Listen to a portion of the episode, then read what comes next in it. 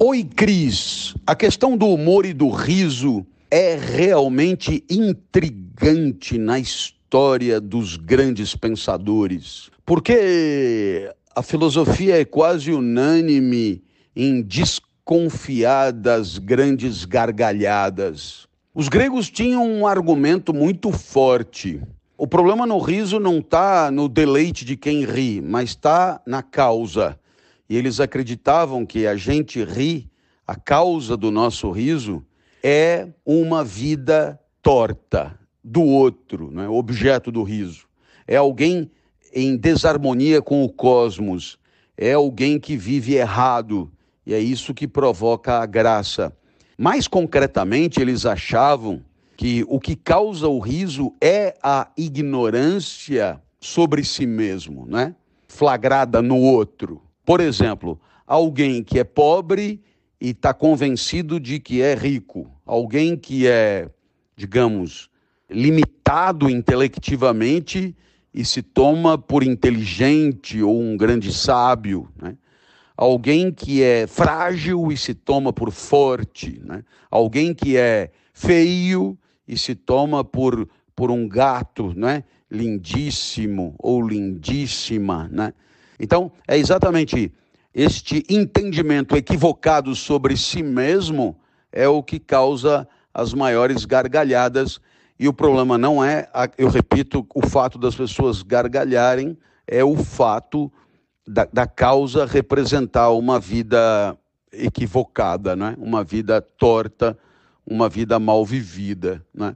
Nossa, se você pegar aí o A Praça é Nossa, Zorra Total, etc., você vai ver que muitos, muitas das personagens mais engraçadas são personagens que se tomam por o que não são, né? Classicamente, desde aquele que se acha esperto e não é, até aquele que se acha astuto e é tonto, até aqueles que se acha, eh, digamos, absolutamente sedutor e no fundo não o é. Então, fica aí essa mensagem e uma alegria imensa ter sido lembrado por você, que é das pessoas por quem eu tenho imensa admiração. Uma reflexão sobre o riso pode se estender por muito tempo, pode valer um, um grande programa para nós que gostamos de rir e fazer rir. É realmente curioso quando nos deparamos com argumentos que problematizam esse nosso gosto. Tá bem? Beijo grande, valeu! Esse é o Clóvis de Barros Filho, professor livre docente da Escola de Comunicações e Artes da USP, um dos caras mais inteligentes e divertidos que eu conheço. Eu sou a Cris Guerra, este é o 50 Crises e hoje a gente vai falar sobre humor. Ou sobre a falta dele.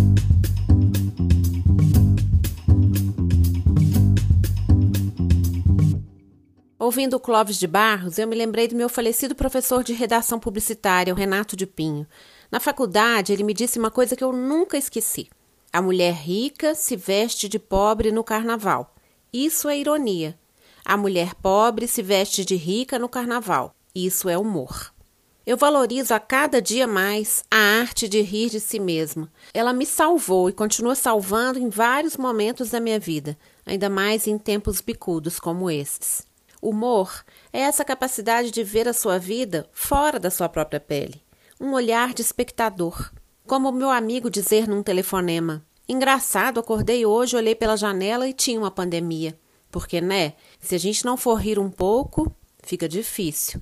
Essa capacidade de rir de si mesmo parece um detalhe, mas nos salva no dia a dia. Como dizia o Chico Anísio, um dos maiores humoristas do Brasil, o humor serve para muitas coisas inclusive para fazer rir. É que nem celular hoje em dia, serve até para fazer ligação. O que faz a gente rir é uma sensação difícil de explicar. Parece que o humor abre uma porta secreta na gente. E ele não tem exatamente uma fórmula, ele é inexato. Não é como somar dois e dois, não tem garantia, nem unanimidade. Parece que os tipos de humor unem determinadas pessoas. Você não acha? Outro dia eu topei com o Instagram do padre Fábio de Mello e percebi que ele acumula funções. Ele é padre e é comediante. Aí eu pensei, Eu sou uma espécie de comediante de autoajuda. Compartilhei isso com a Leila Ferreira, minha companheira no livro Que Ninguém Nos Ouça, e também na arte de levar a vida menos a sério. Jornalista e escritora, ela é uma das maiores entrevistadoras do Brasil. A Leila tem o humor como traço marcante, e o nosso encontro pela vida foi um caso de humor à primeira vista. Por isso eu convidei a Leila para estar comigo nesse episódio. Então, Leiloca, lembra que a gente descobriu um termo que pode parecer que serve para definir um pouco o que a gente faz? Que eu falei para você, comediante de autoajuda, né? Cris, esse termo é maravilhoso. Desde o dia que você me falou isso que eu estou rindo toda hora que lembro desse termo, porque é maravilhoso. É muito bom. A gente, a gente tem esse pudor todo em relação à autoajuda, mas é como diz o Marcel, meu sobrinho, Marcel Souto Maior, né, que escreve Sim. também. O Marcel falou: tia, existe autoajuda e autoajuda, né? A autoajuda que a gente tem restrição com ela é aquela autoajuda prescritiva, mal intencionada, que você quer dar receita. Cheia de é, fórmula. Cheia de fórmula que a gente sabe que não vai dar certo. A gente sabe que viver é um exercício absolutamente subjetivo e que você não pode dar a sua receita prontinha para o outro e garantir para ele que vai dar certo, né? Então, é, a, a autoajuda ficou com essa coisa muito esse estigma. É. é. Esse estigma por causa da autoajuda mal intencionada, né? Mas é. quando a gente fala com os outros, igual você fala, eu falo, a gente vai fazer palestras, a gente não está ali dando receita, a gente está ali fazendo uma reflexão com as pessoas. E se puder ajudá-las, ótimo, a coisa melhor do mundo. Agora, tanto você quanto eu sempre fazemos isso com muito humor no meio, né? É. A gente não perde o senso de humor para nada. É, é. Mas eu acho que é uma das coisas que mais nos uniram, né? E é verdade, isso foi o que sempre nos uniu, porque é. é bom, depois eu volto no termo que eu tenho, eu descobri um sinônimo, um outro termo para o comediante de autoajuda que um amigo meu me falou ontem, eu achei maravilhoso. É. É, que é stand-up coach. Não é maravilhoso? É melhor ainda. Mas eu eu acho que a minha ligação com você, nem que eu queira, eu vou conseguir conversar uma conversa séria com você. Porque eu falo, então tá, olha, eu tô aqui com a Leila Ferreira, né?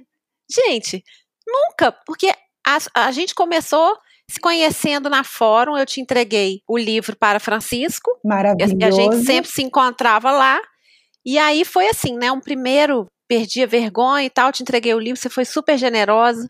Não sei como que você fez para receber, porque imagina, eu sei o tanto de livro que você recebe, que hoje em dia eu também recebo livros, né? É. E aí, quando eu escrevi o modo intuitiva, no FLI Araxá, talvez a segunda edição, lá em Araxá, você foi convidada para me entrevistar sobre o modo intuitivo. Sim. Você lembra desse dia? Demais. Eu tinha acabado de me separar eu tava com uma raiva cínica do, da separação. Foi maravilhoso esse dia. A gente via as pessoas mais engraçadas rindo da gente. É. Foi, é Evandro, Evandro me pediu para namorar no, no, meio da plateia. Evandro, meu primo, ganhador assim. do, do prêmio Jabuti. Genial. Sim, olha só. Meu currículo tá bom. É. Tem maior orgulho de ser prima dele. Nossa, é, e, é, é mesmo. E é isso, quer dizer, a gente riu o ano passado, a gente foi para o Fli Araxá juntas na van. Foi né? delicioso. A gente riu de Belo Horizonte até o hotel em Araxá. ai de nós sem o humor, Cris. Ai de nós. Ai de todos. Ai do ser humano sem o humor, né? Mas tem gente que não tem humor, né? Não. E eu fujo dessas pessoas. Deve ser muito é, Eu acho assim, eu tenho a maior facilidade para lidar com pessoas angustiadas, depressivas, tristes, eu tenho maior jeito, porque, claro, isso tudo está em mim. Agora, não me peça para conviver com uma pessoa mal-humorada. Eu não dou conta, eu não tenho é. paciência com os mal-humorados de plantão. Porque uma coisa é você estar mal-humorada, a outra coisa é você ser mal-humorada. É. E faz pensando... mal pra gente, né, Cris? É. Porque a gente não consegue. Tem gente que consegue ser refratário a isso, eu não consigo. E aquilo fica, parece que aquilo fica reverberando dentro da gente. Você desperta o pior da gente. É, né? é o instinto selvagem, né? Você tem vontade de avançar na pessoa. É, é uma coisa impressionante. E, e tem aquelas pessoas mal-humoradas que elas cultivam o próprio mau humor, né? Parece que elas têm um prazer, aquela coisa perversa de ficar. Como quem tem uma suculenta, né? Um cactus, né? é, exatamente. E aí. Olha como é que tá bonito. É, olha como é que tá viçosa, né? é um aprimoramento do azedume, né? E não dá, não dá para você conviver com pessoa assim. Cris, eu, eu, eu, é o que eu sempre falo, tem a tal da distimia, que é uma forma de depressão que se manifesta como mau humor. Tem... É, eu, tenho, eu tenho a distimia, mas quer dizer, pelo menos o meu médico hum, me falou, mas não, não sei. Não tem, não. Por tudo que eu já li, já estudei, não, não é Você discorda desse diagnóstico. Eu, eu tenho meu próprio diagnóstico para você. Você é um stand-up coach. Stand-up coach não tem distimia. Mas é mesmo. Quem tem distimia tem que se tratar. Vai fazer é. terapia, é. vai tomar remédio. Não é dessas pessoas que eu falo. O que eu falo é das pessoas que não têm nenhuma, nenhum transtorno emocional, psicológico, digamos assim, e acha que tem o direito de ficar mal-humorada e de sair azedando a vida de todo mundo. Ah, não, sabe? Deve haver um prazer nisso, um é, certo gozo, claro, né? Com certeza, porque é assim, eu estou mal, então eu vou deixar todo mundo mal para é. a minha vingança será maligna, né? mal junto comigo. Não, ah, nós já somos adeptas da outra, da outra, do outro lema. Nossa maior vingança é rir. É, Mesmo exatamente. que a vida ria da nossa cara, então tá bom, vou rir também. É, né? a, a Lia Luft, uma vez eu fiz um debate com ela e ela contou que o Érico Veríssimo falou para ela uma vez, falou, Lia, a salvação não está, não é nem no amor, é no humor. Né? Que legal. E eu acho perfeito, acho perfeito. A gente é, lá em casa a gente aprendeu isso é, junto com a primeira mamadeira, sabe? Eu ia te perguntar se é, isso é uma coisa que sempre foi assim. Sempre foi assim na minha casa, sempre. Seis irmãos, todos assim. É, sempre muito sofrimento acompanhado de muito senso de humor. Uma coisa meio que equilibrava a outra e equilibra até hoje, sabe? Eu acho que o humor, o humor, eu desconfio que esse senso de humor tenha a ver com uma certa intensidade, tanto para sofrer como para rir. É, Porque eu, na minha experiência, quando o Gui morreu, eu me lembro de ficar um mês entre as piadas mais hilárias e o choro mais horroroso do é, me sentir no fundo do poço. É, é isso mesmo. Eu é. acho que nessa fase que a gente está passando, por exemplo, vendo tantas notícias, o governo, né, a, situação política e tal, eu tenho um amigo que eu cultivo humor com ele, o Ramon Navarro, ele é um querido. Sim. Chega de madrugada, ele me manda uns memes bem idiotas, tipo cabeleleila Leila, Sim. ou alguma coisa assim. Normalmente é uma foto. Ele me manda a risada dele, eu mando uma risada em som para ele, e ele me manda outra em som.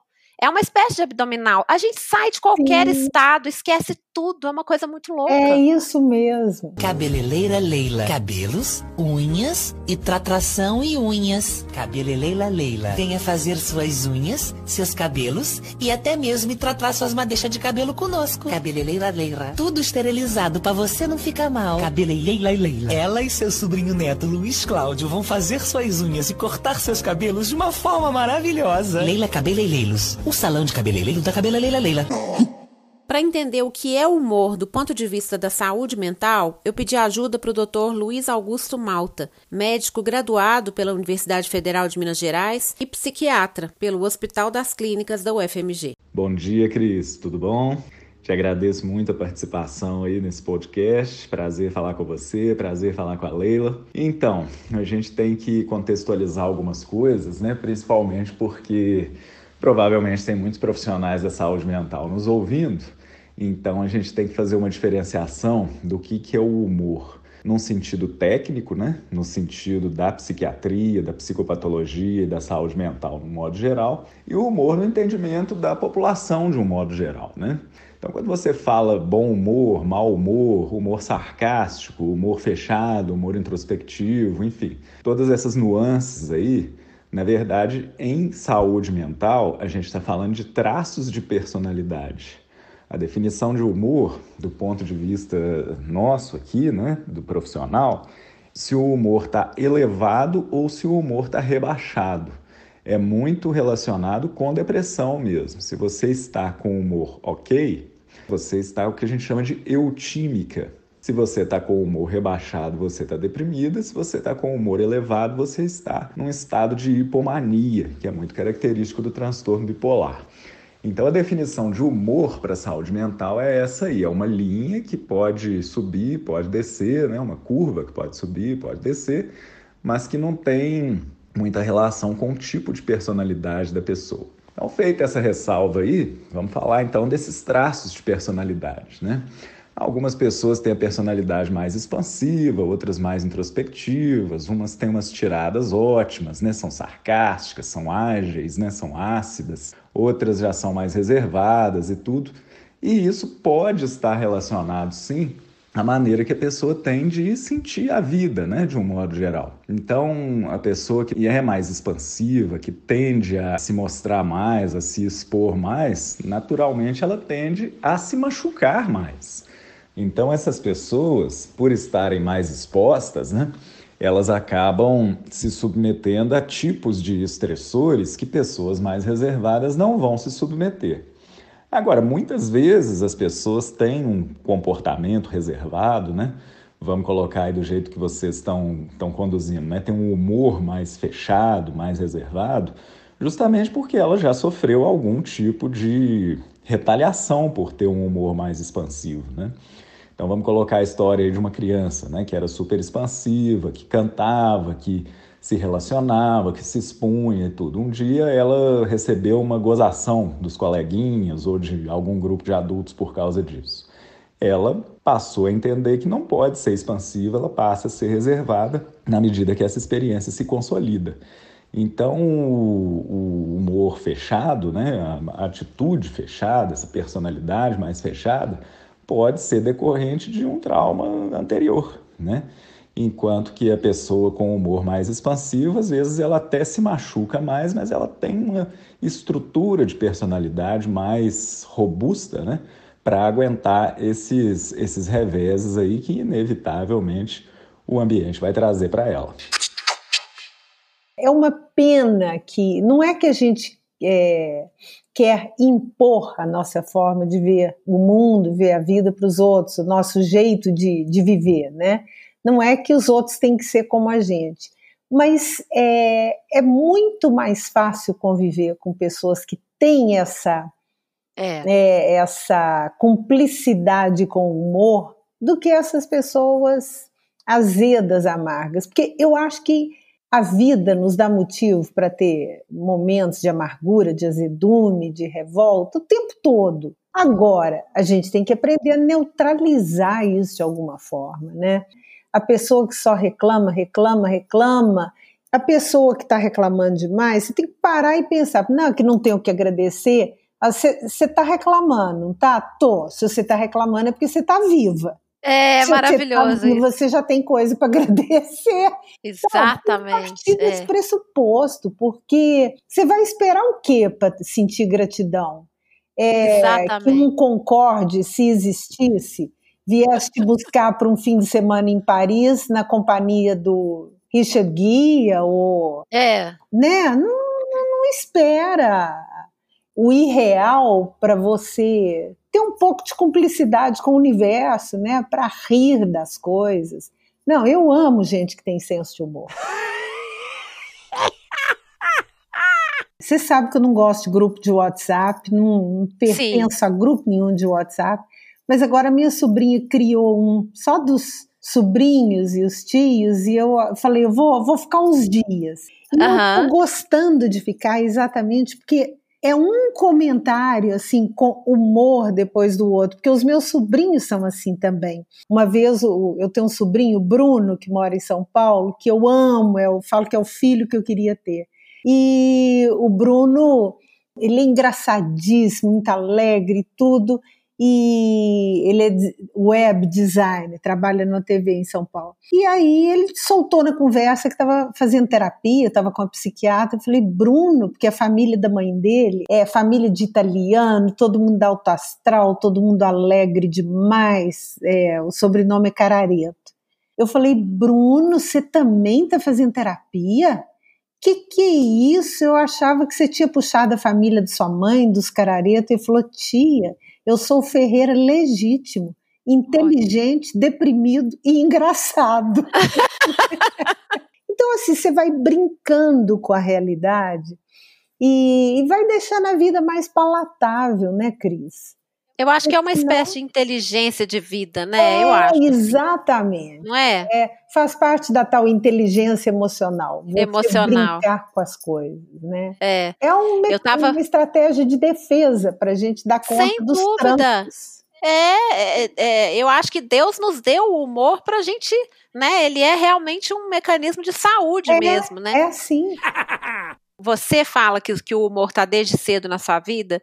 Eu não sei identificar isso na minha Uhum. vida. Eu acho que eu sempre convivi com pessoas bem-humoradas. Meu pai era um cara de, com um senso de humor muito apurado. E Aham. mamãe também, mas meu pai mais. E eu não lembro de mim muito bem-humorada. Eu era, quando eu era criança, eu era muito ranzinza, porque Sei. eu fui muito mimada pelos meus irmãos, né? Então, Uhum. chegou uma hora que eu descobri que o mundo não estava rodando a minha, girando a minha volta e, e todo mundo me, me largou para um canto. né? Aham. Então eu fiquei muito ranzinza, mas eu acho que eu fui aprendendo a retomar o humor. E eu acho que isso foi fundamental É. para eu me tornar uma pessoa feliz. O humor deve ser mesmo de família. Um dos irmãos da Leila é o Dirceu Ferreira, um dos maiores frasistas do Brasil, apreciado por Ziraldo, Enfio, Otto Lara Rezende e Drummond, só para citar alguns exemplos. Escritor, cartunista e jornalista, ele foi lançado nacionalmente no Pasquim, colaborou com os jornais Estado de Minas e Folha de São Paulo e escreveu cinco livros. Um deles, Máximas do Dirceu, da editora Gutenberg, garante boas risadas, porque reúne frases deliciosas. Ele é um dos humores mais finos e inteligentes que eu já conheci. Basta ouvir algumas frases para entender que o humor é sim uma espécie de inteligência e o humorista um tipo de filósofo. Ouve só. O homem não vem do macaco, vem vindo. A ida começa aos 40. Geralmente, há toque de recolher nas cidades cuja situação desanima qualquer um de sair de casa. Olho por olho, lente por lente. Uma ótima opção para quem gosta de telenovelas. Não gostar. Existe mesmo a levitação? A dúvida paira no ar. Subir 30 degraus de uma escada rolante que não funciona cansa muito mais do que subir 30 degraus de uma escada comum. Tenho idade para ser meu pai. O Brasil seria um lugar maravilhoso, pena ter sido descoberto. Atrás de um grande homem existe uma mulher que não consegue ver o filme. Com um irmão desses, não tem como escapar do bom humor. Eu deixo aqui meu beijo pro Dirceu, que a Leila chama carinhosamente de Toninho e que, além dessa inteligência toda, é um dos caras mais doces que eu já conheci. Você lembra quando eu estava indo para Araxá para a gente fazer o nosso. A gente ia fazer um, um bate-papo do lançamento do Que Ninguém Nos Ouça lá em Araxá. Acho que foi 2016 mesmo. Ah, E a gente tinha feito um encontro em Sete Lagoas. sim. E desse encontro, é, que inclusive a gente teve um problema no meu microfone. E aí eu estava indo para Araxá, você já estava em Araxá, e aí eu recebo um e-mail dizendo assim: Olá, Cris. Não conheço a sua história, por isso não posso opinar. Um e-mail que começa dessa forma não tem como terminar É, bem. claro. Já se entregou. mas estava vendo o seu bate-papo com Leila. E aí ela falou: Não conheço o seu trabalho, por isso não posso opinar. Bom, não conhece meu trabalho, não pode opinar, mas está me mandando um e-mail. Não vem coisa boa. Beleza. Es- Estive no seu encontro com Leila em Sete Lagoas e vários colegas de trabalho também estavam comigo naquela noite. E eu gostaria de dar uma contribuição. Você tem uma péssima dicção. Nessa época eu tinha coluna em quatro rádios. Aí, é, meu meus amigos que estavam comigo concordam, também perceberam. Não, acho que ela, ela terminou alguma coisa assim. é, você deveria fazer fonoaudiologia. Ah, é. Um abraço, Adriânia. Eu ainda vou escrever uma crônica para Adriânia, né? Porque eu fui desse ponto da estrada até Araxá, imaginando as respostas, né? Que eu, eu quero fazer um livro de crônicas, e é, é daí que vem a pergunta, que eu ainda quero te fazer essa pergunta, que é as respostas que eu não dei. Esta é a Ah. resposta que eu não dei para Adriânia, que nunca vou dar, mas eu fiquei um tempão elaborando, né? Adriânia, tenho colunas em quatro rádios, tal. Aí o Ramon sugeriu, Adriânia, à meia-noite, que ela tinha me mandado um e-mail à meia-noite. Há várias coisas para se fazer com os dez dedos da mão. eu sei que chegamos, paramos, minha raiva passou, compartilhei a história e tal, e no final, é, quando eu cheguei a Araxá, eu pensei numa resposta que para não mandar para Adriânia, que seria: Adriânia, a melhor vingança é a indiferença. Um abraço. Há pouco tempo eu recebi uma mensagem também que me tirou do sério. É, de uma pessoa aqui de Belo Horizonte, uma senhora, ela mandou no direct do Instagram falando que pegou meu livro de cartas para minha mãe. Eu não sei, eu não estou me lembrando se ela, se a filha dela estava lendo. E ela falou: sua mãe deixou uma carta para você ler depois que ela morresse. E eu vi, ela viu na contracapa do livro. E você demorou mais de quatro anos para ler essa carta dela. Meu Que Deus. filha é essa que você é? Você não Meu merece Deus. perdão, não adianta chorar. É que a minha filha nunca faça isso comigo. Aí eu respondi, o, o Fernando, meu marido, falou: não responda, a pessoa assim não merece resposta. Eu falei: É. se eu não responder, eu não vou dormir. Foi à É. noite também que eu li. Aí eu pus assim, com educação, falei: olha, você não conheceu minha mãe, você não me conhece. A minha mãe foi a pessoa que eu mais amei na vida, foi por excesso de amor que eu adiei a leitura dessa carta. Meus irmãos fizeram a mesma coisa. A gente não dava conta de ler de tanto amor por ela. E sua mãe na Agora. eternidade pode esperar o tempo que for preciso, É né? Não? claro, claro.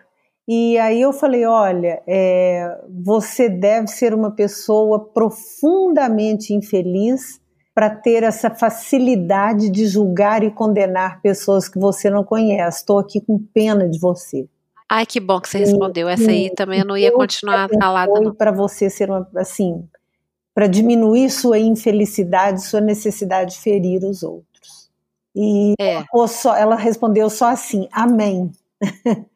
É, e aí eu fico pensando, o que que faz uma pessoa escrever para outra é, com esse grau de agressividade, Cris, de amargura, de É. rancor em cada sílaba? Se É. você não tem uma coisa boa para falar, fica quieta. Ou você pode até falar uma coisa ruim, mas desde que você tenha uma fundamentação para aquilo, né? É, é, é o tal da crítica construtiva. Crítica construtiva. Existe espaço para ela. É claro, né? Quantas eu já recebi, quantas já me ajudaram, né? Sim, eu também. Eu lembro uma vez que eu fiz uma, uma entrevista com uma psicóloga, eu amei a entrevista lá na Rede Minas. Depois chegou o e-mail, é, Leila, as meninas da produção, Leila, chegou um e-mail sobre a entrevista de hoje. Eu falei, ah, pois é, ela, a entrevista foi maravilhosa. Não, o e-mail era o seguinte: Leila, você é uma mulher muito elegante, mas por favor, nunca mais use num programa de TV a sandália de tirinhas que você estava usando. Eu não hoje." acredito, gente. Aí eu falei, gente, é a síndrome da sandália de tirinha, né?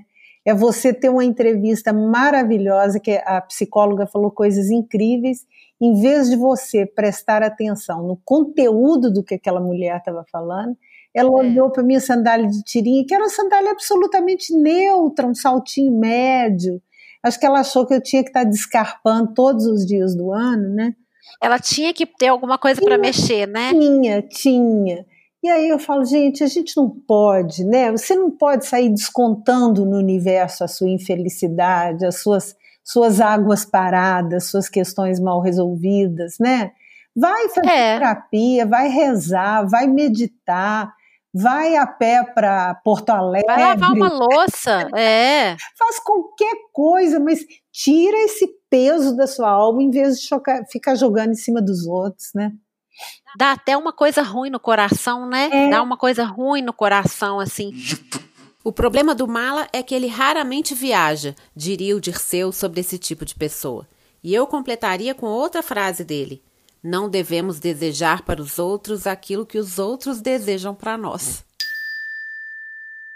E o é. fato da gente estar exposta não necessariamente faz com que a pessoa nos conheça. E por outro lado, é como essa pessoa não está tão exposta como nós, é injusto, porque ela não se dá a conhecer, uhum. mas ela se uhum. sente no direito de dizer algo para você porque você se deu a conhecer. É, é, é muito cruel. É, é né? isso mesmo. Quando eu comecei a fazer palestra, tudo na minha vida vem por acaso. Eu não tentei publicar um livro. A editora é, na minha vida Paulo, também é assim. Né, me propôs e eu fui embora, fiz o livro das mulheres. Eu nunca tentei ser palestrante. Me chamaram para fazer palestra e a coisa começou a acontecer. E eu, com a coisa da palestra, eu sempre fiquei incomodada, por um lado, é, até hoje. Eu falo, meu Deus, o que que me dá o direito de subir num palco, falar às vezes para 1.500 pessoas sobre comportamento, sobre valores? Eu não sou psicóloga, eu não sou psicanalista, eu não sou socióloga, eu não sou antropóloga, eu não sou nada assim, disso. Eu sou uma jornalista é, e, e, então, assim, eu tinha tanto medo quando eu subia no palco de ficar parecendo que eu estava ali dando receita, sabe? É, e o Fernando é muito crítico e ele às vezes falava: não, mas não é legal isso, deixa, deixa essas palestras. Aí eu ficava com mais grilo ainda.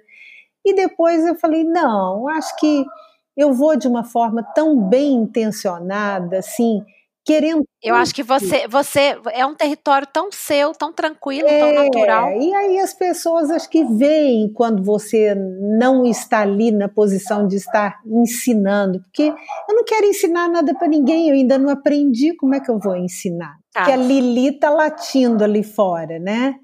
É, é. Que de vez em quando aparece um urubu aqui na, na no jardim. aqui é cobertura, né? Eu estou no 22 segundo andar. E quando aparece o urubu, ela começa a latir. E ele apareceu agora, Cris, neste momento. Ele está encerrando a nossa, o nosso, a nossa gravação. Não, nós não vamos encerrar com o urubu, mesmo tendo falado sobre mau humor.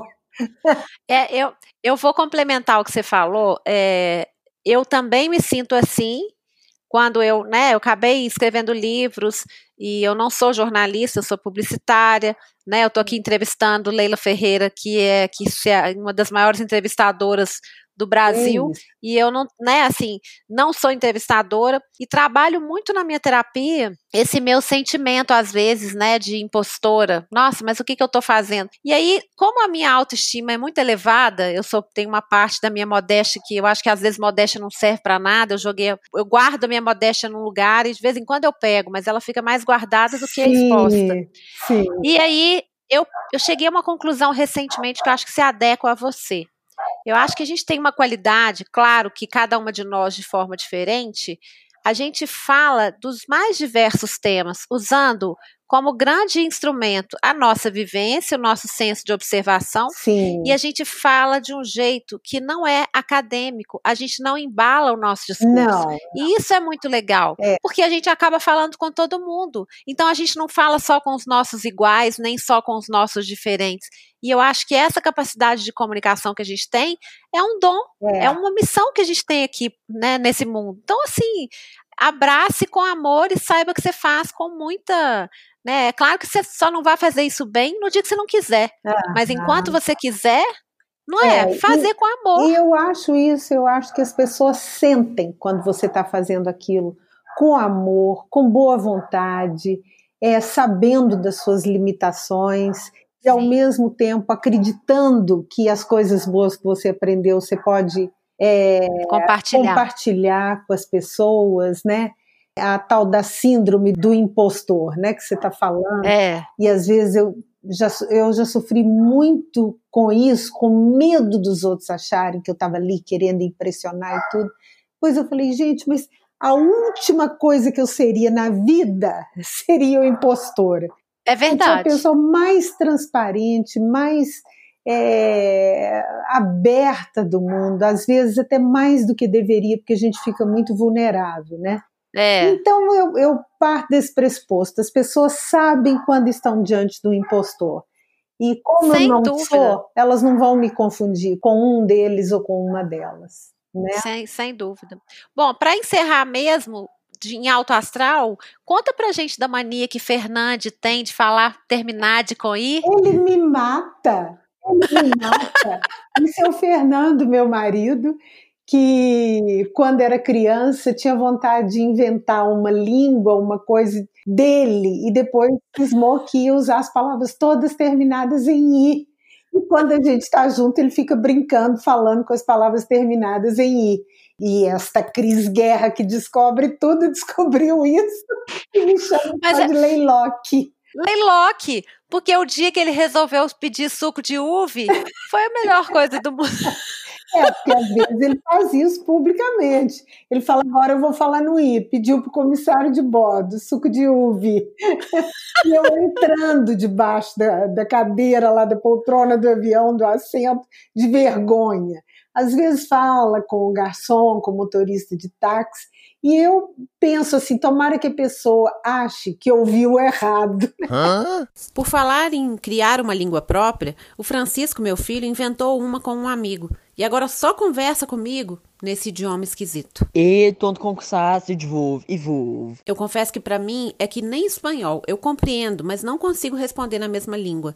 O pior é que eu tento. E ele responde na maior agilidade, só para humilhar. Tradução: Só os mandei mensagem para ver se esse voo estava bem.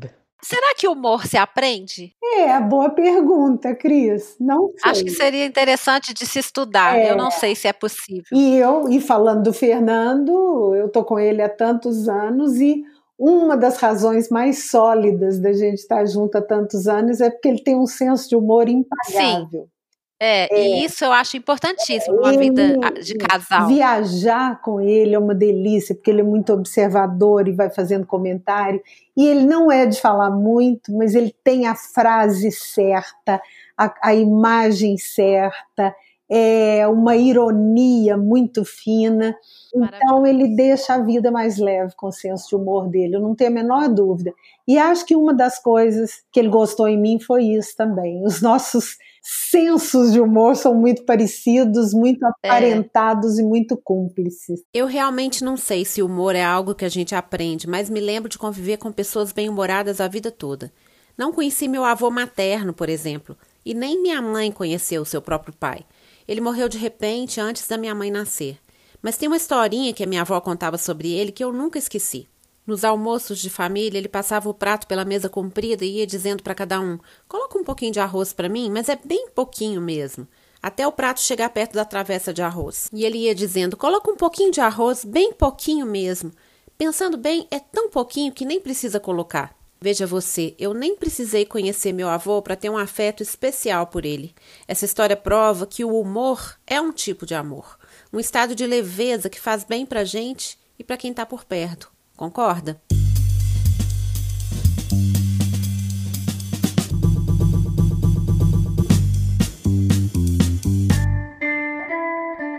Viver está longe de ser fácil, mas a gente sempre pode escolher o humor, que não é sinônimo de alegria, mas conhece um atalho até ela. Aceitar nossos defeitos, fazer as pazes com eles, olhar as dificuldades de frente e sorrir sem a menor cerimônia, mesmo que escape uma couve presa no dente. Viver e achar graça de ser assim, absolutamente de verdade. Não é mais sábio levar a vida desse jeito? Então vamos rir, porque faz bem para a saúde. E até o próximo episódio. Este podcast tem o apoio do grupo Fred Zack Media Out of Home. Pensamos em tudo. Concepção, narração e direção: Cris Guerra. Edição e montagem: Rubens Aguiar. Trilha sonora: Oitava Criações Fonográficas. Design: Braga Design. Arte: Ramon Navarro. Foto: Márcio Rodrigues. Maquiagem: Pete Instituto de Beleza. Contato comercial: monica.crisguerra.com.br.